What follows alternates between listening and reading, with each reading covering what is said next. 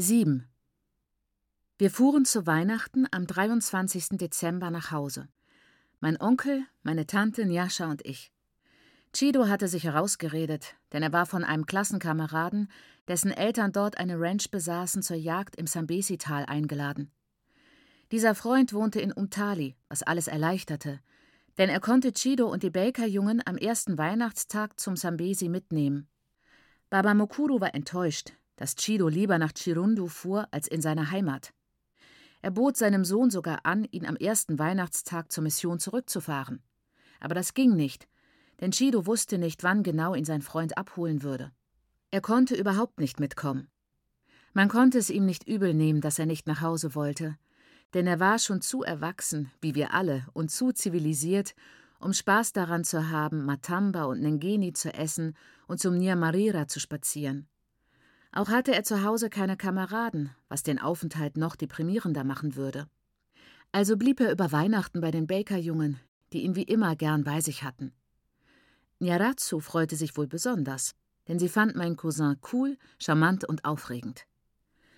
Nyasha wollte auch nicht nach Hause. Und dies machte mir Sorgen, denn ich befürchtete einen unserer blutigen Familienkräche. Maiguru versuchte mit ihr zu sprechen, aber selbst sie war zu dieser Zeit launenhaft. Glaubst du, du kannst hierbleiben, nur weil Chido nicht mitkommt? fragte sie ihre Tochter gehässig und wollte es Nyasha nicht abnehmen, dass Chido nichts damit zu tun habe. Was ist denn so Besonderes an uns? fragte sie. Baba Munini war schon seit Ewigkeiten nicht mehr zu Hause. Täte auch nicht. Wieso müssen wir dann das heimische Feuer am Brennen halten? Jetzt redest du Unsinn, sagte Maiguru. Ihr Ton war schärfer als nötig, und im Rückblick erkenne ich den tieferen Grund dafür sehr deutlich. Sie wollte selbst nicht aufs Dorf fahren. Baba Monini war in dem Jahr zu Hause, als wir zurückkamen. Und das ist erst drei Jahre her. Was Täte angeht, denk mal richtig nach, Nyascha. Wie kann Täte in ihr Vaterhaus fahren, wo sie Ehefrau ist? Ich glaubte, Nyascha wolle nur provozieren. Seit dem schrecklichen Streit war sie so still gewesen, dass ich annahm, sie langweile sich und brauche Anregung denn im Grunde konnte sie ja wohl kaum zwei Wochen in dem großen Haus allein bleiben. Sie würde sich schon am Abend des ersten Tages zu Tode ängstigen, dachte ich. Aber Njascha lachte nur und fragte mich, ob ich den Ausdruck sicher wie ein Haus kenne. Besonders Missionshäuser sind sicher, fügte sie sarkastisch hinzu, was seltsam war, denn sie hätte es doch angenehm finden müssen. Wenn sie so redete, konnte ich mir gut vorstellen, wie sie sich das Alleinsein vorstellte. Sie würde den Tag beginnen, wann immer sie wollte, essen, wie und wann es ihr passte, lesen oder stricken, im Garten arbeiten oder Nyaratsu besuchen, ganz nach Lust und Laune. Doch natürlich wollte Baba Mokuro davon nichts hören. Meine Tochter, erklärte er, bleibt nicht allein in einem Haus. So etwas hat sich noch nie gehört. Njascha wies sogleich darauf hin, dass sie nicht allein wäre, denn Silvester würde offiziell im Garten arbeiten, außer am Heiligabend und am ersten Weihnachtstag. Das verärgerte meinen Onkel und meine Tante sehr, und selbst ich musste mich wieder daran erinnern, dass Njascha keinen Takt besaß, um es ihr nicht übel zu nehmen. Wir bereiteten uns alle auf eine Schlacht vor, Baba Mokuro drohend und tadelnd, Maiguru mit Flehen und Schmeichelei, ich, indem ich ihr auszumalen versuchte, was sie alles verpassen würde. Was mir schwer fiel, da es zu Hause nicht viel gab, was Njascha von der Mission fortlocken konnte. Aber zu aller Überraschung gab Njascha nach. Nachdem sie ihren Wunsch kundgetan hatte, lenkte sie umgänglich ein. Gemessen an den Wochen zuvor waren wir eine heitere Gruppe, die an jenem Dezembernachmittag 1969 aufs Land fuhr. Baba und Mai saßen vorn, Njascha und ich hinten inmitten der Vorräte. Hinter uns und im Kofferraum waren Nahrungsmittel und Waren verstaut. Eine Rinderhälfte in Stücke gehackt, einige Kilo Maismehl, Dutzende von Broten und Brötchen, viel Margarine, Zucker und Tee. Wir hatten Milchpulverpackungen dabei, Flaschen mit Speiseöl und Orangensaft, Erdnussbutter, Marmeladendosen, Paraffin, Seife und Waschmittel. Es war alles, was wir für unseren zweiwöchigen Aufenthalt brauchten, und sogar mehr, denn Baba Mukuru sorgte stets nicht nur für das Weihnachtsmahl, sondern während der Weihnachtsfeiertage für alle Mitglieder des Clans, die versammelt waren. Wir hatten keinen Weihnachtsmann, aber wir hatten Baba Mukuru. Maiguru murrte, eine Rinderhälfte sei zu viel Fleisch, und ich vermutete, dass sie sich mit Baba Mukuru über irgendeine wichtige Angelegenheit gestritten hatte. Denn sie murrte nur sehr selten. Aber ebenso selten stritt sie sich mit Baba Mukuru. Also nahm ich an, dass männliche Unwissenheit Baba Mukuru dazu verleitet hatte, zu viel Fleisch zu kaufen. Machido, hob er an, ohne sich die Mühe zu machen, seine Gereiztheit zu verstecken. Wenn ich als das Familienoberhaupt nicht für Essen sorge, wer dann? Möchtest du, dass Jeremiah einen Ochsen aus dem Kral schlachtet, wo du ganz genau weißt, dass ich ihm das Schlachten dieser Tiere verboten habe? Ein ganzer Ochse wäre zu viel, wandte Maiguru logisch ein. Selbst eine Hälfte ist zu viel. Aber mir missfällt, dass alle erwarten, die ganze Zeit von mir bekocht zu werden. Wenn du so viel Nahrung besorgst, bin ich zum Schluss jedermanns Sklavin, fuhr sie stur fort, versuchte aber zur Tarnung mit müder und leiser Stimme zu sprechen. Da brauchst du dir keine Sorgen machen, erwiderte Baba Mukuru freundlich. Die Mädchen hier werden dir helfen. Du kommst schon zurecht. Nyasha, Tambuzai. Seht ihr den Fluss, Mädchen? Dorthin habe ich das Vieh immer zur Tränke geführt, als ich Herdenhüter auf Mandigumburas Farm war. Sein richtiger Name war Montgomery, aber wir nannten ihn Mandigumbura, Menschenschinder. Das war er wirklich. Ha! Der Mann war grausam, aber es war ein gutes Training. Das war ein guter Farmer. Als ich zur Mission kam, konnte ich schon hart arbeiten. Mandigumbura hatte einen verantwortungsbewussten Jungen aus mir gemacht. Mandigumbura. Ha, ah, ah. Baba Mokuro lachte bei dieser Jugenderinnerung in sich hinein und begann ein Lied zu summen, ein Kirchenlied, das er besonders gern mochte. Es war ein gutes Zeichen, ihn mit seiner geschmeidigen Bassstimme summen zu hören, denn ich hatte ihn seit dem Streit mit Nyasha nicht mehr summen gehört, nicht einmal abends im Schlafzimmer, wenn er und Maiguru die Abendgebete sprachen, falls er nicht früh genug nach Hause gekommen war, um sie mit uns zu sprechen, bevor wir ins Bett gingen. Ohne ersichtlichen Grund und wider aller Erwartung war Baba Mukuru glücklich. Frei von Anspannung und in bester Laune sah er jünger und liebenswerter aus als jemals auf der Mission. Als wir zu Hause ankamen, stellte ich wieder Vergleiche an, wie an meinem ersten Tag auf der Mission, nur diesmal andersherum. Was ich sah, machte es mir schwer, Baba Mukuru zu verstehen. Soweit ich sah, konnte jegliche Zuneigung für diesen Ort nur auf Loyalität beruhen. Ich konnte mir nicht vorstellen, dass jemand tatsächlich dorthin fahren wollte, es sei denn, um seine Mutter zu besuchen, wie ich. Diesmal sah die Heimstätte schlimmer aus als sonst, und das Entmutigende daran war, dass es nicht hätte sein müssen. Das Strohdach der Küche war an so vielen Stellen durchlöchert, dass man bei Regen schwerlich einen trockenen Platz darin finden würde. Riesige Löcher klafften in den zerbröckelnden Lehmziegelwänden des Zapi, und das Hosi war nur noch ein Schatten seiner selbst, so dass ich mich fragte, wo Tek Schur schlief. Als ich zur Latrine ging, die einst ordentlich gewesen war, als sie unter Baba Mokurus Aufsicht und mit seinen Mitteln in der richtigen Windrichtung und in einiger Entfernung von den Hütten errichtet wurde, bekam ich Brechreiz. Die Latrine war damals tief ausgehoben worden, mit Löchern, die weder zu eng noch zu breit waren. In der ersten Zeit, als meine Mutter mich angewiesen hatte, täglich nachzuspülen, wenn wir Wasser übrig hatten, roch es dort nie, und die rosa Gipswände blieben rosa. Aber jetzt war alles mit Fäkalien und Urin bedeckt. Es war unmöglich, einen sauberen Platz zum Hinhocken zu finden, und man war versucht, sich gar nicht erst bis zu den Löchern durchzukämpfen. Im Kot wimmelte es von schimmernden, bleichen Maden. Die Wände waren gelb. Große blaue Fliegen mit ekelhaft orangen Köpfen schwirrten entnervend um mich herum, während ich da hockte. Wieso macht ihr das Klo nicht mehr sauber? warf ich meiner Mutter vor verärgert, dass sie mich stets daran erinnerte, wie brandnotwendig die Flucht war. Denn sie hatte sich vollkommen geschlagen gegeben und besaß keine Selbstachtung mehr.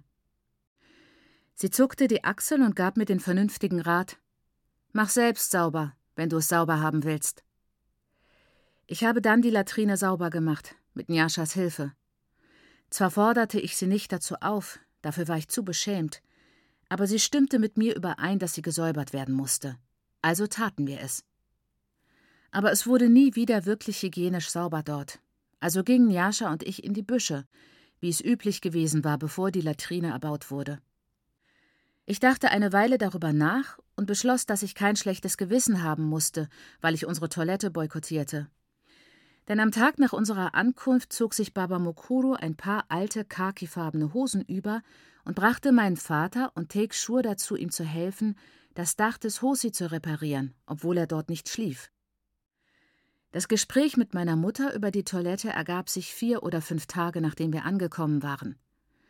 Am Tag unserer Ankunft, als das Auto im Schatten der Mangobäume zum Halten kam, empfing uns bedrückende Stille. Als dann jemand herauskam, um uns zu begrüßen, waren es nur Netzai und Rambanai, mehr nackt als bekleidet, in ihren zerrissenen Kitteln, die Beine und Arme, ja sogar das Haar und das Gesicht grau. Schmutzig und staubig umarmten sie uns, schlangen ihre Arme zuerst um Baba Mukuru, dann um Maiguru, Nyasha, mich und schließlich um Anna. Ihr seid gekommen, Baba Mukuru, ihr seid gekommen, Maiguru, ihr seid gekommen, Sisi Nyasha und so weiter, bis wir alle zeremoniell umarmt waren. Ja, ja, wir sind angekommen. Endlich, lächelte Baba Mukuru und fragte meine Schwestern, wo denn alle hingegangen seien. Wo ist euer Vater? Ist Mainini nicht hier? Er fischte den Kofferraumschlüssel aus seinem Schlüsselbund. Wir standen neben dem Kofferraum, bereit, uns auf die Pakete zu stürzen und sie ins Haus zu tragen, sobald die Klappe offen war. Denn Baba Mukuru schätzte Zeitverschwendung nicht. Meine Mutter habe sich hingelegt, sagte Netzai, denn sie fühlte sich in letzter Zeit nicht wohl. Aber wo mein Vater war, wusste Netzai nicht. Er war am späten Vormittag mit Tek Schur zusammen fortgegangen. Vielleicht zu den Feldern. Aber das glaube sie nicht, denn sie hatten nicht um Essen gebeten. Und außerdem hätten sie am Vortag das Pflanzen schon beendet. Also denke ich, er ist jemanden besuchen gegangen mit Tek Schur, schloss sie. Baba Mukuru war schockiert. Was sagst du da? fragte er ungläubig. Hab ich dich Sure sagen hören? Jeremiah ist mit Sure unterwegs? obwohl ich Sure befohlen habe, mein Haus zu verlassen und das Mädchen mitzunehmen? Sure ist immer noch hier, sagst du? Ja, wir sind noch hier, Muaramu, rief Lucia, die gelassen aus dem Hosi auftauchte. Take Sure und Jeremiah sind zu den Läden gegangen. Sie sagten, sie hätten Durst. Baba Mukuru zog es vor, mit Nezai zu reden. Ist das Haus offen? fragte er sie, und als sie bejahte, denn meine Mutter ruhe sich drinnen aus, trug er ihr auf, alle Türen weit aufzumachen, denn wir hätten etwas hineinzutragen. Ganz erfüllt von der Verantwortung, die Baba Mukuru ihr übertragen hatte, lief Nezai davon. Selbst wenn du mich ignorierst, fuhr Lucia fort, bedeutet das nicht, dass ich nicht hier bin. Und überhaupt, Moramu, vielleicht kannst du mir klar sagen, wo willst du, dass ich hingehe? Wir beide wissen, dass ich nicht nach Hause kann. Sie haben mich hierher geschickt, weil es dort keine Arbeit und keine Nahrung gab, nicht wahr? So ist es. Du weißt es. Also, wo soll ich hin? Und mit Tekshur soll ich fortgehen? Haha, das sind so deine Scherze, Baba Mukuru. Was soll ich denn in Tekshurs Haus? Ich wünschte, Lucia würde schweigen.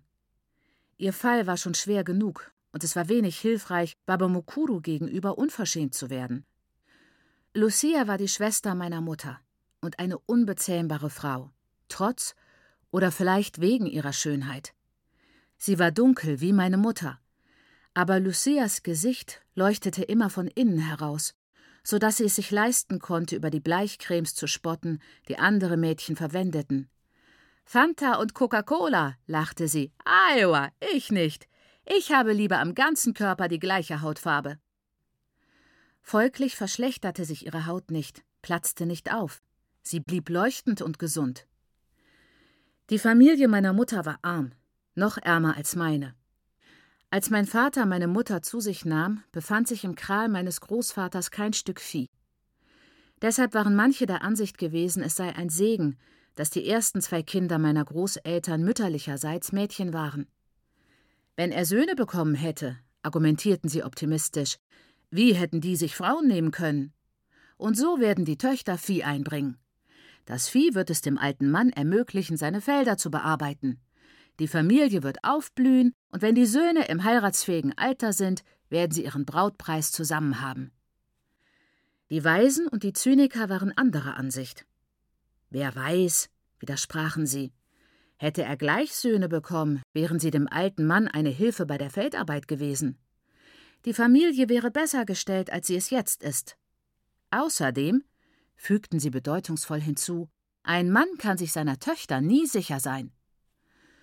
So setzte sich die Diskussion im Dorf meiner Mutter fort, weit oben im Nordwesten des Landes, bis mein Vater auf Besuch bei einem fernen Verwandten meine Mutter erblickte, sie schwängerte und gezwungen war, sie mit nach Hause zu nehmen. Es waren unglückliche Umstände, denn so konnte mein Großvater keinen sehr hohen Brautpreis für seine Töchter verlangen. Und die Heirat meiner Mutter verbesserte die Situation ihrer Familie kaum. Damals erwarben die Töchter meines Großvaters sich den Ruf, lockere Frauen zu sein. Wenigstens hat die Ältere das einzig Anständige getan und ist mit ihrem Mann gegangen, sagten die Dorfbewohner. Und sie schlugen vor Entsetzen in die Hände und schüttelten den Kopf. Aber schaut euch diese Lucia an. Ah, Sie hat nichts von einer Frau an sich. Sie schläft mit jedem und mit allen, aber sie hat noch kein Kind geboren. Sie ist verhext. Oder wahrscheinlicher noch, sie ist selbst eine Hexe. So wurde die arme Lucia sowohl der Unfruchtbarkeit wie auch der Hexerei beschuldigt. Und als meine Mutter nach 19 Jahren mitteilen ließ, dass sie ihr erstes überlebendes Kind verloren habe und eine schwierige Schwangerschaft durchmache, waren meine Großeltern nur zu froh, meine Tante wegzuschicken, damit sie sich um ihre Schwester kümmere. Zur selben Zeit kam ein entfernter Cousin von Baba Mukuro aus Gandanzara, um bei uns auf den Feldern zu helfen. Ich bin nicht sicher, wer wem den Hof machte. Kurze Zeit nach Tekshurs Ankunft war Lucia jedenfalls von ihm schwanger. Natürlich behaupteten die Leute, sie hätte es absichtlich getan, um sich einen Ehemann zu angeln. Aber Lucia wusste, dass Tekshur zu Hause zwei Frauen hatte, die er nicht mochte, und deshalb war er trotz seiner Abneigung gegen jegliche Arbeit so bereitwillig gekommen, meinem Vater zu helfen, als Baba Mukuru es ihm vorschlug. Bis ganz zum Schluss glaubte Baba Mukuru in seiner Arglosigkeit, Tekshur sei gekommen, um mit dem Geld, das mein Onkel ihm zahlen würde, den restlichen Brautpreis für seine zweite Frau zu begleichen. Er hatte nur mit der zweiten Frau Probleme, denn ihre Familie erinnerte ihn ständig an die noch fälligen Zahlungen, während die Familie der ersten Frau auf die Entschädigung verzichtete. Aber Baba Mukuru täuschte sich. Die Wahrheit war, dass Tekshur entkommen wollte. Er wollte kein Ehemann sein. Und Lucia wusste, dass er weder den Willen noch das Geld oder die Fähigkeit hatte, es dreifach zu sein. Tekshur wollte auch nicht arbeiten. Aber er ahnte ganz richtig, dass mein Vater ihn nicht dazu zwingen würde. Also erklärte er sich bereit, an einen Ort zu kommen, wo die Arbeit, so meinte er wohl, ziemlich leicht sein würde. Lucia war nach ihren jahrelangen Erfahrungen mit Männern gewitzt und bestritt, dass das Kind von Tekshur stammte. Sie schob es stattdessen meinem Vater in die Schuhe, was aber nicht wahr sein konnte. Um Baba Mukuru nicht zu verletzen, hatte mein Vater es sich versagt, Lucias Sinnlichkeit zu genießen, bis sie schwanger wurde. Aus diesem Akt der Selbstbeherrschung schloss Lucia, dass mein Vater eine Spur mehr Standvermögen besitze als Tekshur und deshalb einen besseren Vater abgeben würde. Seinerseits war mein Vater recht angetan von der Idee, Lucia zur zweiten Frau zu nehmen. Obwohl in schlimmer Armut aufgewachsen, war sie nicht wie meine Mutter schon als 15-Jährige mit der Armut verheiratet gewesen.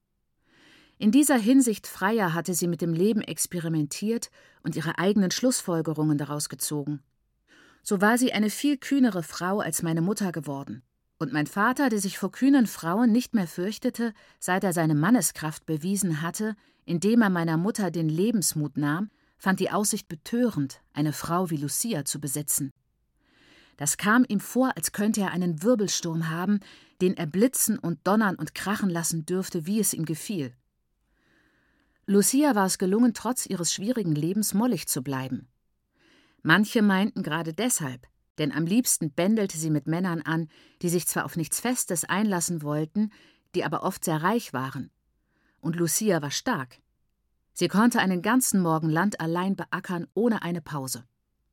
Insgesamt war sie eine erheblich verlockendere Partie als meine Mutter, wenn man ihre Vergangenheit nicht zu genau betrachtete. Und natürlich behauptete meine Mutter steif und fest, es handle sich nur um Gerüchte. Auf jeden Fall hatte Lucia hunderte von Meilen entfernt gelebt, und wir wussten damals nur sehr wenig über sie. Mein Vater fand sie begehrenswert und argumentierte, das Kind würde vielleicht ein Junge, was gut wäre, denn im Augenblick habe er nur Töchter. Er wies darauf hin, dass meine Mutter und Lucia als Schwestern gut miteinander auskommen würden und erinnerte Baba Mukuro daran, dass Lucia eine gute Arbeiterin war, die man bestens im Haus gebrauchen könne. Aber selbst durch solche Vorteile war Baba Mukuro nicht zu verleiten, Bigamie in der Familie zuzulassen. Es erstaunte ihn, dass mein Vater nicht wusste, dass solche Dinge Sünde waren und den Zorn Gottes über die gesamte Familie bringen würden. Solche Dinge geschehen in meinem Hause nicht, erklärte er. Tekshur muss gehen und seine Frau mitnehmen. Mein Vater fürchtete sich eher vor Baba Mokuros Zorn, den er schon erlebt hatte, als vor dem Zorn Gottes, also hatte er widerstrebend versprochen, dafür zu sorgen, dass Tekshur wegging und Lucia mitnahm. Aber Lucia war da. Sie umarmte Maiguru leidenschaftlich, sagte ihr, wie sehr sie sich über das Wiedersehen freue und fragte sich, wann man sich zuletzt gesehen habe. Es war im März, nein, April, als ihr Tambuzai nach Hause gebracht habt. Und es sprudelte unaufhörlich aus ihr heraus, wie die Zeit vergangen sei, wie sehr sich meine Mutter darauf freue, Maiguru zu sehen, wie schade, dass sie nicht öfter zu Besuch komme. Maiguru lächelte breit, wenn auch etwas mechanisch, und befreite sich geschickt aus Lucias Umarmung, ohne dass man es sah, denn sie hielt Lucia weiter am Arm fest und schüttelte ihn, wobei sie Lucia versicherte, sie freue sich genauso wie Lucia und meine Mutter über das Wiedersehen. Lucia legte Maiguru kameradschaftlich den Arm um die Schultern. Maiguruka, begann sie und schob meine Tante zum Haus, während wir anderen den Kofferraum ausluden, den Baba Mokuro aufschloss, sobald er sich wieder gefasst hatte. Mai, Guru, es ist ein Segen, dass du gekommen bist. Ich werde verrückt hier, wirklich, wie du mich hier siehst. Verrückt genug, mir die Kleider auszuziehen. Wenn du nur wüsstest, was ich durchmachen muss mit diesen Männern. Die Männer hier sind verrückt. Stimmt doch, Mai, Guru, oder? Lucia, rief Baba Mokuru mit seiner entschiedensten Stimme, die sonst nur für die Schulversammlung in der Bait Hall bestimmt war. Wenn er die Schüler davor warnte, zu trinken, zu rauchen oder die Nacht im Mädchenhain zu verbringen. Auch mit Nyasha sprach er in diesem Ton. Lucia, wiederholte er. Obwohl Lucia beschlossen hatte, dass Baba Mukuru bedeutungslos war, wenn sie einmal mit Maiguru zu sprechen angefangen hatte, konnte selbst sie die Autorität dieser Stimme nicht ignorieren. Sie hielt inne und drehte sich um. Lucia, sagte Baba Mukuro ein drittes Mal, ohne dass es überflüssig klang. Macht ihr das immer so, dort wo du herkommst? Die Leute nicht zu begrüßen und dann wegzuspazieren, wenn es so viele Sachen gibt, die ins Haus getragen werden müssen? Lucia sperrte den Mund auf, aber Maiguru war schneller. Oh, mein Lieber, lachte sie. Wenn Frauen ins Reden kommen, wir hätten erst wieder an das Essen gedacht, wenn wir zu kochen angefangen hätten. Sie löste sich zum zweiten Mal von Lucia und eilte dankbar zum Auto.